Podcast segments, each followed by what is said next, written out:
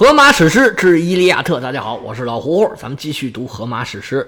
上回书说到，阿伽门农收到宙斯的托梦之后，在全体将士之前啊，做了一个演讲。这个演讲可以说是著名退堂鼓演奏家啊阿伽门农的一个精彩的汇报演出。大意就是我们打特洛伊啊，太费劲了，打不下来了，我们走吧。实际上啊，这个是阿伽门农跟众神还有所有的将士之间的一个博弈。老奸巨猾的宙斯想让他们马上跟特洛伊开战，于是就给阿伽门农托梦。阿伽门农也不是吃素的，看出来这里面的猫腻，于是啊，做了一个想要撤兵的演讲。他这个演讲啊，是对全体将士以及诸神的一个试探。他把这个锅扔回去了。而赫拉和雅典娜他们不得不接这个锅，于是赫拉就派雅典娜出面，在希腊联军的人群里面啊，重新聚集人心，把这些战士的思乡之情啊，全部给他们打消掉，让你们知道根本就不可能回去，这只是主帅对你们的试探。那出面做这个事儿的是谁呢？就是奥德修斯，他跑过去，从阿伽门农手里抢过权杖，一方面呢。逐个劝告这些将领，还有一个个的士兵，打消回家的念头。雅典娜也配合着他，重新让队伍安静下来。奥德修斯还出手拿权杖啊，打了一个蛊惑人心、扰乱士气的一个士兵，然后又做了一番鼓舞士气的演讲。演讲中间就提到了他们出发之前曾经做祭祀的时候遇到的一个神奇的情况，就是一条大蛇吞了九只小鸟，然后这蛇呢就变成石头了。希腊联军各个首领都震惊不已，唯有卡尔卡斯，因为他是一个占卜者，他有预知未来的能力。大家也都把目光投向了卡尔卡斯，让他说一说这到底是什么意思。因为这事儿啊实在是太吓人了。卡尔卡斯是站起身形，跟大家说：“哎，不要担惊，少要害怕。刚才这个景象就是宙斯给我们的一种预兆。我这么掐指一算呢，跟你说说是什么意思呢？”说我们将来啊去进攻特洛伊需要九年的时间。刚才不是八只小鸟，一只大鸟吗？那就是九个。我们在特洛伊苦战九年之后，等到了第十个年头，我们一定能攻下特洛伊。当时大家是将信将疑，这事儿啊就这么过去了。时光荏苒呢，这个九年时间一晃就过去了。很多人呢都把这事儿已然是淡忘掉了。这个时候，奥德修斯又提起这个事儿啊，因为现在啊正好是刚过九年，到了第十年头上了。奥德修斯啊意在鼓舞士气，拿下特洛伊，实现当时宙斯给他们的预兆。这时候，希腊官兵啊又想起这个预兆啊，哎，觉得确实啊好像很有道理的样子。奥德修斯带头呼喊：“拿下特洛伊，进攻特洛伊！”希腊联军呢是山呼海啸。整个士气为之一振。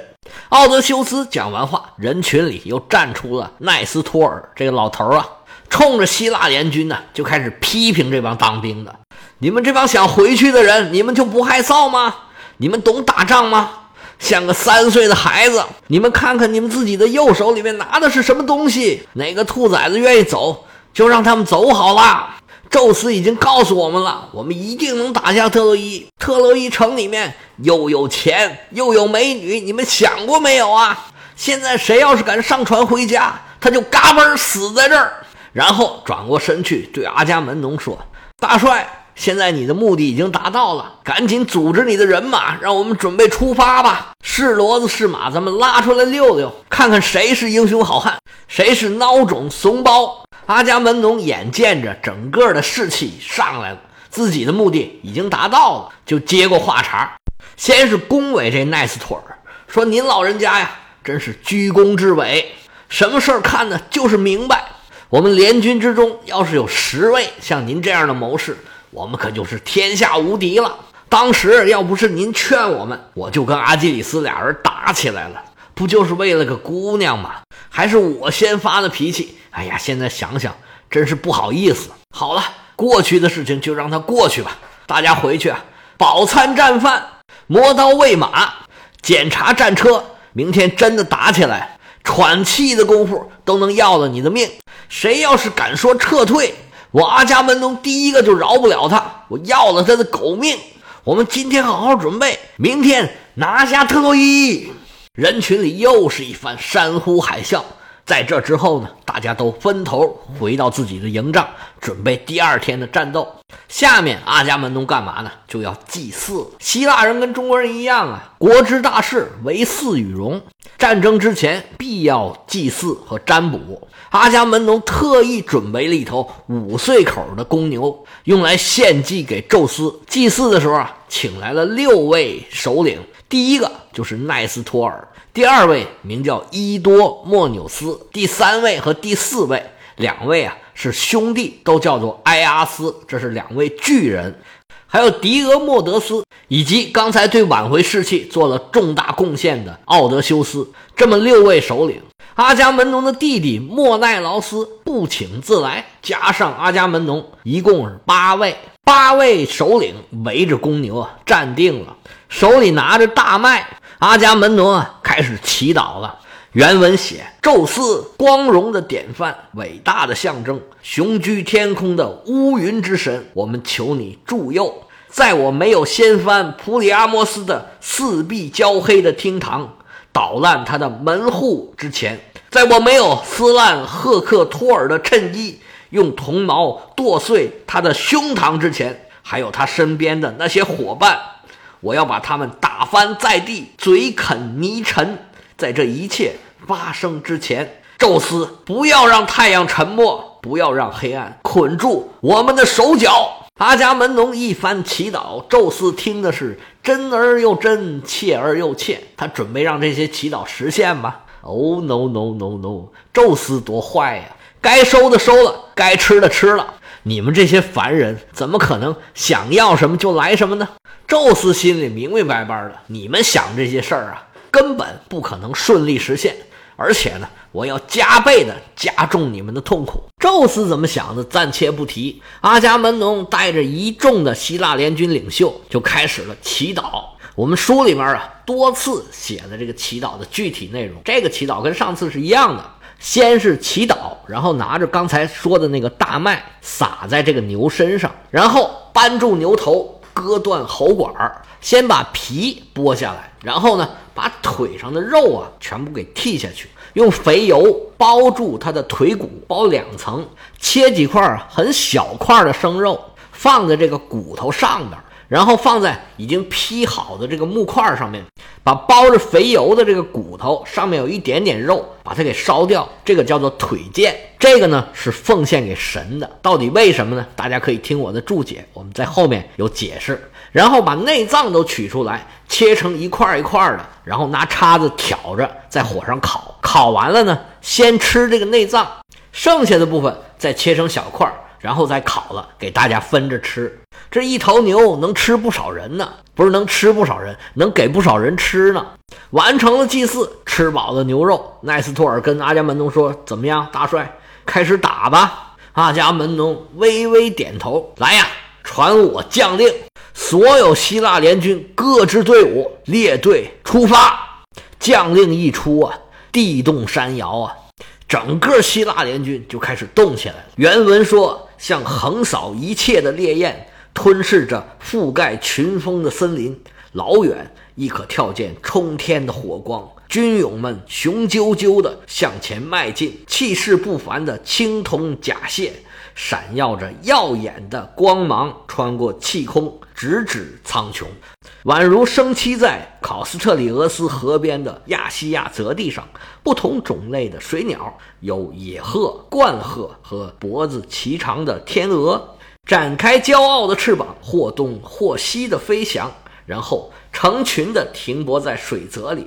整片草野回荡着他们的声响，来自各个部族的兵勇从海船和营棚里蜂拥到斯卡曼德罗斯平原，承受着人脚和马蹄的踩踏，大地发出可怕的震响。他们在花团锦簇的斯卡曼德罗斯平原上摆开阵势，数千之众，人丁之多，就像春天的树叶和鲜花。俗话说啊，人到一万无边无厌，人到十万是彻地连天呢。作者这个时候啊，想形容希腊联军呢，就想用一个字儿，就是多人特别的多。行军的过程之中，雅典娜在人群中啊是穿来插去，鼓舞着每一个将士的士气，让这些战士啊不再想家，而是渴望战斗。大军行进呢，不是件容易的事儿。阿伽门农作为全军统帅，是雄赳赳、气昂昂啊。显得特别的精神。原文里讲，头眼宛如喜好雷霆的宙斯，摆着阿瑞斯的胸围，挺着波塞冬的胸脯，加上手握生杀大权，自带的这种王者之气，搭着阿伽门农呢，又是身材高大，特别的健硕，有种鹤立鸡群的感觉，老远就能看见。之后啊，原文里就是一段勒长勒长的介绍希腊联军的各个队伍的这么一段描写，一共有将近三百行，在这儿我就不一一的讲了，我选其中几段读一下吧，大家体会体会原文的这个意思。来自群山环抱、沟壑跌宕的拉凯戴梦。法里斯、斯巴达和歌群飞绕的莫塞的兵勇，来自布鲁塞埃和美丽的奥格埃，来自阿穆克莱和滨海的城堡赫洛斯，来自拉斯和俄伊图勒斯地带的兵勇们，由阿伽门农的兄弟笑吼战场的莫奈劳斯率领，统辖六十艘战船。离着其他军旅群聚，他巡视在队伍里，坚信自己的刚勇，催督部署向前。因他渴望报仇，比谁都心切。为了海伦，他们承受了战争的悲苦和磨难。这里说的拉凯戴梦，其实指的就是后来的斯巴达的这一块地区。在修昔底德写的《波罗奔尼撒战争史》里面，经常称斯巴达人为拉凯戴梦人。下面再念一段奥德修斯的。奥德修斯率领着心胸豪壮的开法勒尼亚人兵勇们，有的来自伊萨卡和枝叶婆娑的奈里同，有的家住克罗库洛亚和岩石粗皱的埃及利普斯，有的来自扎昆索斯，有的家住萨摩斯，有的来自陆架及面对海峡和岛屿的去处。奥德修斯像宙斯一样精善谋略的首领。同掌这支军伍，带来十二艘海船，船首涂的鲜红。这是奥德修斯的。我们再念一段阿基里斯的。此外，兵勇们有的家住培拉斯吉亚人的阿尔戈斯，有的家住阿洛斯、阿洛培和斯拉基斯，还有来自伏西亚和出美女的赫拉斯，统叫做穆尔弥东人、赫勒奈斯人和阿开亚人，盖由阿基留斯统领。连同五十艘海船，但是这些人现在不想重上杀声震天的战场，谁来把他们编成战阵，列队冲杀？捷足的壮勇卓越的阿基里斯其实正盛怒不息，躺在他的海船旁，为了美发的布里塞伊斯苦战得手的战里，从卢尔奈索斯城堡，他曾荡劫那个地方，捣烂了塞贝的城墙。击倒了厄庇斯特罗福斯和穆奈斯两位凶狠的枪手，塞勒皮俄斯之子国王欧厄诺斯的儿郎。为了那位姑娘，他心情悲意，躺在船旁。但他马上即会直立起身，不能再念了，大家都睡着了吧？整个这个大概三百行写的都是这个，全都是人名啊、地名了，带了多少船呐？是谁家的？他们家乡大概是什么样？这些对我们来说呀，简直就是一头雾水，因为我们也不可能对着地图去找他们那个位置。不过有一点好，里面呢谁带了多少船，写的是一清二楚。所以后世人估计啊，希腊联军大概的人数是十万人左右，战船呢一共一千一百八十六艘，有整有零，精确到个位数。十万大军呢，暴土扬尘，就像一个怪兽啊。轰鸣着就朝着特洛伊就过去了，这么大的动静，早就惊动了在城里面苦苦死守的特洛伊人。来送信的是神的使者伊里斯，那神的使者自然腿脚飞快呀。本来呀，给特洛伊人放哨的是普里阿摩斯的儿子，就是这个国王的儿子，名叫波利特斯。他一直就在希腊联军进攻特洛伊的交通要道上，在那儿等着。一旦有消息，他就马上往回跑。但是凡人跑得再快，也不可能有神仙快，更何况是神的使者伊里斯呢？那腿脚是最快的。进了特洛伊城啊，发现国王普里阿摩斯正在开会。伊利斯啊，化作波利特斯的模样，远远的就开始冲他父亲喊：“大事不好啦！希腊人来啦！我们赶紧准备啊！再不准备来不及啦！希腊人太多了，人山人海呀，有多少人都数不过来呀！”特洛伊主帅赫克托尔一听这话，那是非同小可呀，当即下令：“这会咱不开了，传我的将令，所有特洛伊部队。”紧急集合！红色警告啊！兵临城下，敌人就在家门口了。所有的人放下所有的事情，带起你所有最精锐的武器，赶紧到城门集合。离着特洛伊城门有几百步的样子，孤零零耸立着一个土丘，上面啊是平平整整。当地老百姓管这个土丘叫做灌木之丘，因为土丘上长满了各种灌木。不过呢，神仙都管这个地方啊叫做善跳的莫里奈之冢。这土丘上啊宽阔平坦，最适合打仗。希腊联军是煞气腾腾啊，远远的就看见烟尘蔽天，一路走一路喊，就见十万大军呢是越走越近，越走越近。最开始啊。特洛伊人只能看见他们扬起的烟尘，但是逐渐逐渐就看见人了，说话的声音也逐渐清晰起来。特洛伊人呢是列好了严谨的阵型，是严阵以待。领头一位正是特洛伊的主帅，名叫赫克托尔。赫克托尔身高丈二，膀阔三庭，头戴银盔，身穿银甲，手持银枪，是腰佩利剑。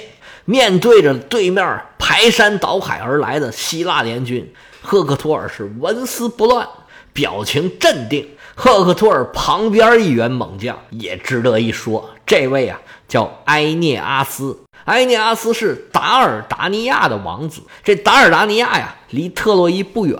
现在咱们这个欧亚交界处的一个叫做博斯普鲁斯海峡、达达尼尔海峡和马尔马拉海三个海峡和海。统称叫土耳其海峡，这个海峡以西以北就是欧洲，以东以南这就是亚洲。而这个达达尼尔海峡正是这个达尔达尼亚所在的地方。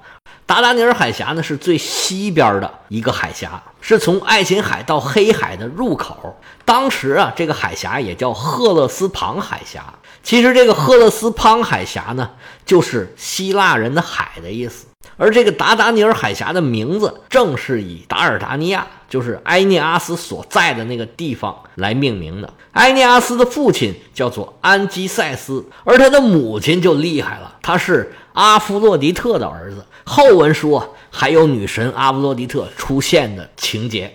之后呢，就是介绍特洛伊的各个同盟，虽然没有希腊联军的那么多，但是其实也不老少呢。我挑两段念一下。克洛尼斯率领着穆西亚兵勇，由捕者英诺摩斯辅佐，但辨识鸟踪的本领没有替他挡开黝黑的死亡。腿脚迅捷的阿基里斯结果了他的性命在那条河里。他还杀死了另一些特洛伊军勇。纳斯特斯统帅着粗鲁的卡里亚人，来自米勒托斯和林木葱郁的伏羲戎陪伴着。迈安德罗斯水流和穆卡勒峥嵘的石壁，他们的首领是安菲马克斯和纳斯特斯。纳斯特斯和安菲马克斯，诺米昂一对英武的儿子，晃摆着黄金的装饰。纳斯特斯走向战场，像一位姑娘，好一个傻瓜。然而黄金没有替他挡开痛苦的死亡。腿脚迅捷的阿基里斯结果了他的性命，在那条河里，骠勇的壮士拨走了精致的士皇。一边是希腊人，一边是特洛伊人。希腊人真的都是希腊人，特洛伊这边啊，他有一些联盟，他并不是希腊人。不过为了本土的利益，他们是在帮助特洛伊打退希腊人的进攻。两军队员呢，战斗是一触即发，战况如何？且听下回。